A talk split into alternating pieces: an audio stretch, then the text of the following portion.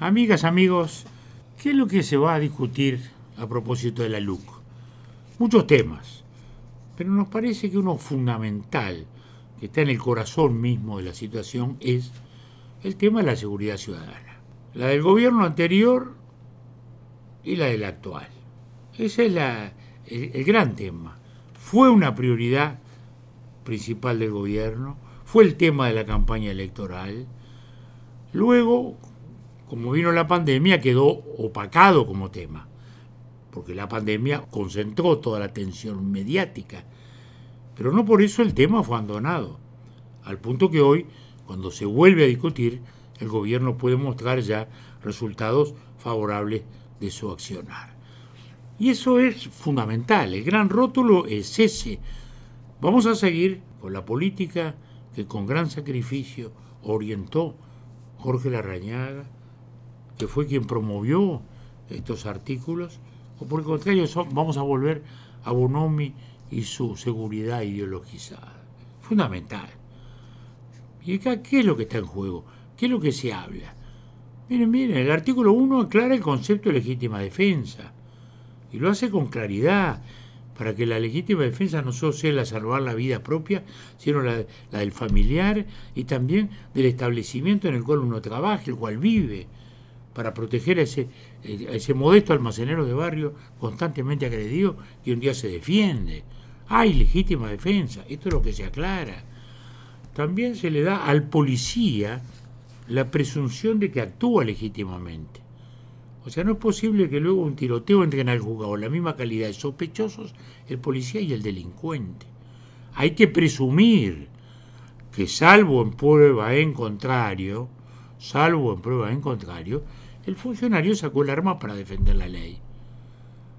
Hablemos claro, además, en un año largo de aplicación de la ley, ha quedado que, bien claro que esto no era ningún gatillo fácil. No es que se aumentaron los homicidios por policías en funciones, no ocurrió nada de eso. Pese a que hoy haya una agremiación de abogados de oficio que diga que hay abusos policiales sin concretar nada y sin precisar nada en una actitud realmente política en el momento que comienza el referendo. El artículo cuarto pena la resistencia física a una orden de detención, a un arresto, y es natural. Esto lo decide el juez. Pero ¿cómo no va, no va a sancionarse y penalizarse?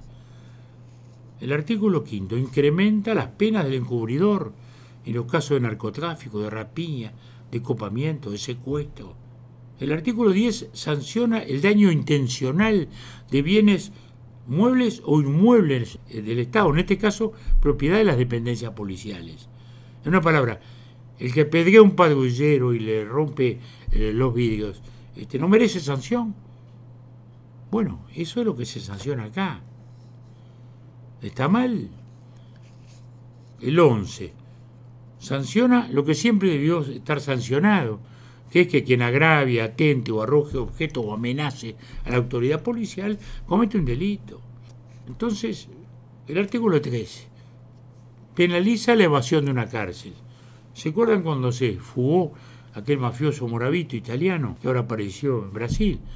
Bueno, los otros presos que se evadieron con él y le ayudaron en la fuga no tuvieron sanción alguna porque no había pena para el que se evade, para el que se fuga. Bueno, lo mismo pasa con las investigaciones.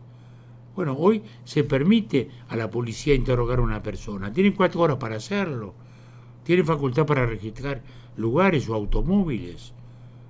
Además se permite que la persona indagada pueda ser interrogada por la policía, porque antes solo el imputado podía ser interrogado, y no a veces un familiar, un testigo, que podía ser fundamental. El artículo 50 establece el deber de toda persona de identificarse cuando la policía lo requiere, solicitándole la exhibición de un documento, la cédula, la credencial, el permiso del automóvil, la licencia de conductor, algo que lo identifique. Bueno, está mal esto. Es fundamental. Es elemental, diría yo. Con este artículo es que en controles de rutina se han podido aprender a numerosos delincuentes requeridos o prófugos. El artículo 52 habilita a conducir a dependencias policiales a cualquier persona sobre la que existen indicios fundados de que ha participado en hechos delictivos. Podemos seguir analizando, repasando estos, estos artículos que son fundamentales, pero lo importante es que hoy ya hay una respuesta.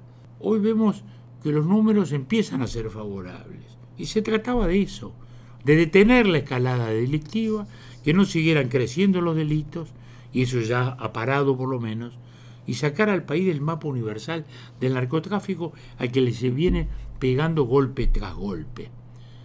Entonces, en este momento, cuando vemos a la policía levantada en su ánimo en todo el país, le vamos a bajar los brazos diciéndole que ahora van a ir llevados al juzgado como sospechoso, igual que el delincuente con el que se tirorearon? No.